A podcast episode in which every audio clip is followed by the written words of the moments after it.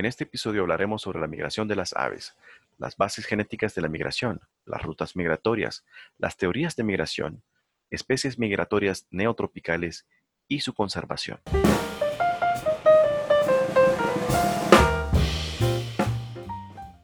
La migración de las aves es un fenómeno que ha despertado la curiosidad de la humanidad desde tiempos inmemoriales.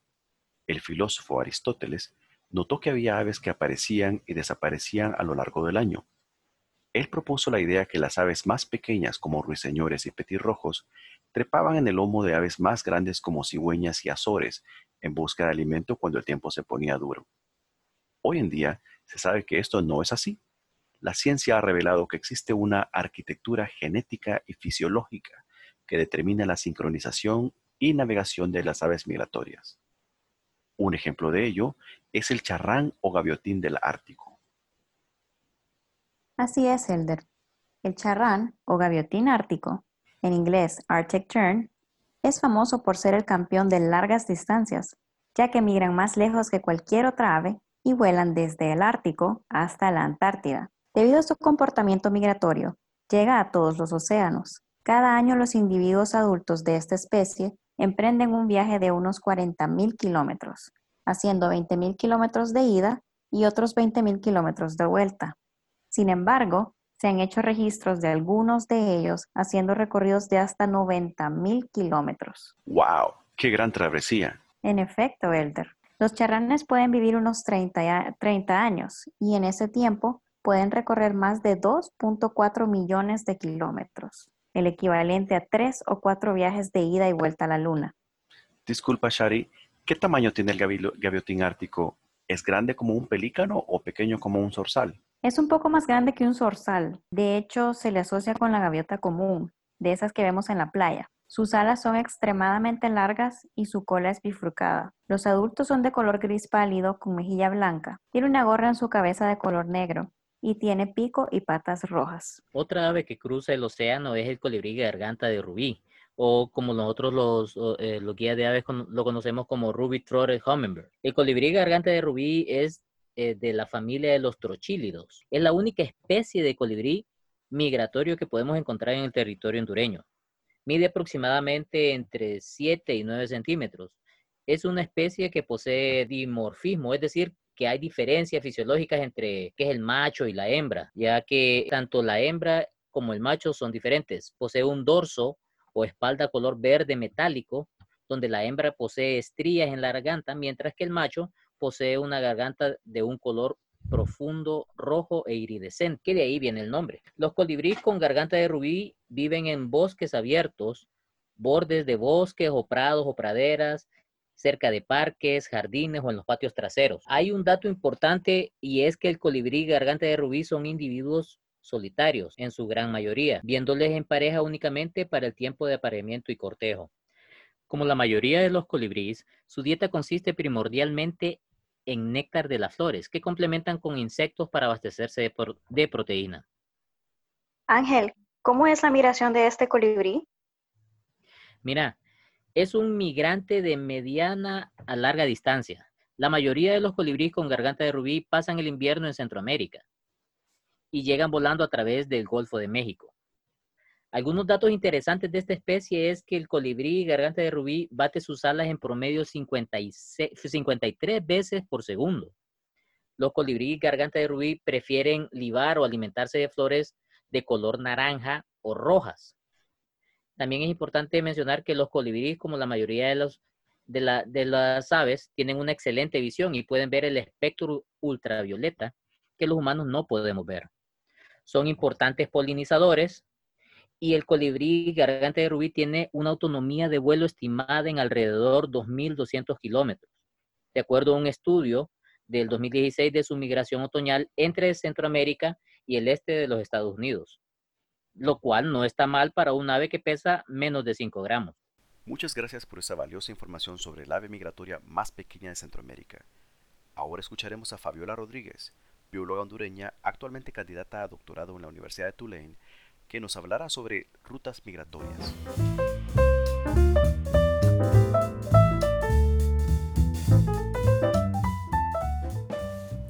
A ver, ¿qué es una ruta de migración?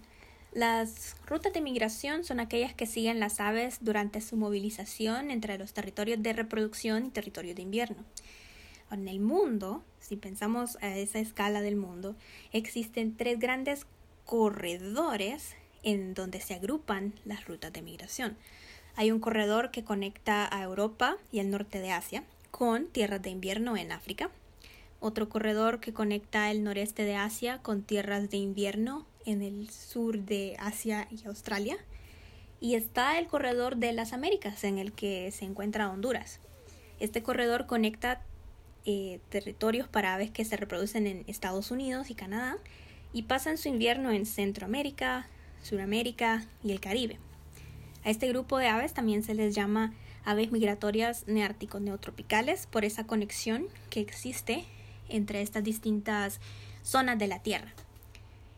Pero en el corredor de las Américas tenemos al menos tres rutas, dependiendo de la fuente que, de la que se estén basando.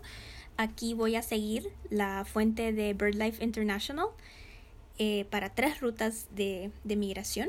Una ruta en el Atlántico o la ruta atlántica, por su nombre y proximidad al Océano Atlántico. La ruta central, que es una porción terrestre del centro Estados Unidos y Canadá. Y la ruta del Pacífico. Estas son las rutas que siguen especies dependiendo de su origen reproductivo.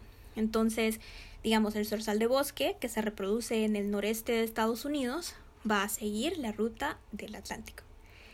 Y es así como tenemos las rutas de migración. Muy interesante la participación de la bióloga Fabiola Rodríguez. Ahora quiero compartirles con ustedes el tip de la semana. El día de hoy les hablaré del uso correcto de los binoculares.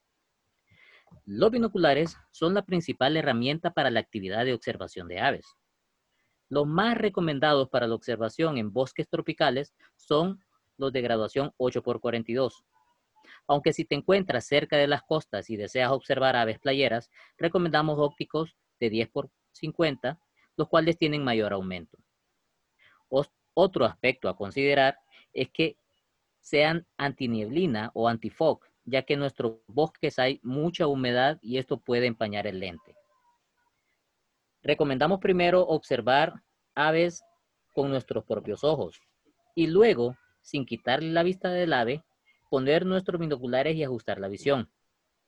Es importante realizarlo de esta forma, ya que si retiramos el ojo del visor y luego deseamos buscarlo a través de los binoculares, será realmente difícil lograrlo pues hay que recordar que debido al aumento que estos proporcionan, su campo de visión tiende a ser menor.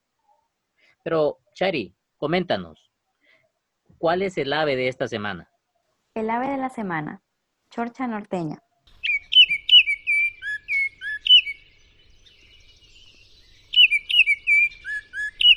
La chorcha norteña, o Baltimore Oriole, como se le conoce en inglés, cuyo nombre científico es Icterus calvula, recibe su nombre curiosamente, puesto que sus colores son muy similares al escudo de Lord Baltimore, quien fue un colonizador inglés que arribó a Estados Unidos a colonizar la provincia de Maryland. Es una especie migratoria propia del hemisferio norte, donde se reproduce en la zona este de los Estados Unidos, que durante el invierno se moviliza hasta América Central y la parte norte de América del Sur, para después emigrar a Europa y Oriente Medio a pasar el verano. Migra en grandes bandadas. Para su hábitat, prefiere los bosques abiertos, húmedos y semihúmedos. Es un pájaro fundamentalmente arbóreo y pocas veces se le puede ver en el suelo. Su estado de conservación es preocupación menor. Se caracteriza por sus colores. Tiene un pico grueso en la base y puntiagudo hacia la punta. Los machos adultos son color naranja brillante y negro, con la cabeza completamente negra y una banda blanca en sus alas negras. Las hembras y los machos jóvenes tienen el pecho amarillo anaranjado, la cabeza y la espalda grisáceas con dos barras blancas en las alas. Su dieta está basada fundamentalmente en insectos y frutos. Curiosamente, la chorcha norteña teje un nido en forma de péndulo que cuelga de los árboles. Imagínate un calcetín que cuelga de un árbol de Navidad. Este es el resultado del arduo trabajo de la hembra, que entrelaza rama tras rama, de tal forma que los huevos tengan el espacio suficiente para poder desarrollarse y tener completa seguridad. Este cuidado paternal es muy importante para el aprendizaje de los polluelos. De hecho, la evidencia científica indica que la conducta migratoria es transmitida de padres a hijos. En efecto, numerosos estudios científicos indican que la conducta migratoria es transmitida de padres a hijos a través de sus genes. Según científicos del Instituto Max Planck para la Ornitología, existe un gen encargado de regular la conducta migratoria. El gen ADCYAP1 es responsable del control de tipo endógeno, quiere decir que viene de adentro hacia afuera, el cual determina la sincronización y la duración de la migración de las aves. Además, cuando se activa el gen, se desencadena una cascada de cambios fisiológicos que incluyen aumento en el depósito de grasa en el tejido adiposo, hiperfagia, quiere decir que comen más de lo normal, cambios de dieta y cambios en el ciclo circadiano, es decir, de noche a día. La arquitectura genética determina factores decisivos para la migración de las aves, como la navegación, las funciones cognitivas, es decir, cómo migrar, y el estado de vigilancia para evitar ataques de depredadores. No obstante, esta no es la única explicación. Anteriormente se creía que la migración respondía a factores exógenos como el fotoperíodo y los cambios en la temperatura y humedad relacionados a las estaciones. Sin embargo, Varios estudios realizados con aves migratorias criadas en cautiverio revelaron que la conducta migratoria aparecía independientemente del fotoperíodo, concluyendo que son los genes los principales responsables de la migración. Con respecto a la navegación, los científicos han descubierto que las aves migratorias son parcialmente guiadas por depósitos de magnetita en el cerebro, lo cual indica la posición del norte como si fuera una brújula. Similarmente, en especies cuya migración es nocturna como los chipes, víreos y tanagras, entre otros, la navegación es asistida por la posición de las estrellas. Debido a que las aves migratorias cubren un gran territorio, el cual, en la gran mayoría de los casos, no se restringe a una sola nación, sino que cruza las fronteras, estas aves sufren de múltiples amenazas y obstáculos. Una de las mayores amenazas es la deforestación, la cual destruye tanto su sitio de reproducción como sus hogares de verano.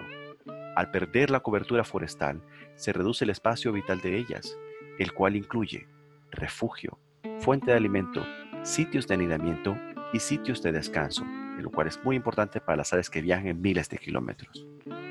Otra de las amenazas principales para las aves migratorias es el cambio climático, el cual merece un programa dedicado por la vastedad de su contenido.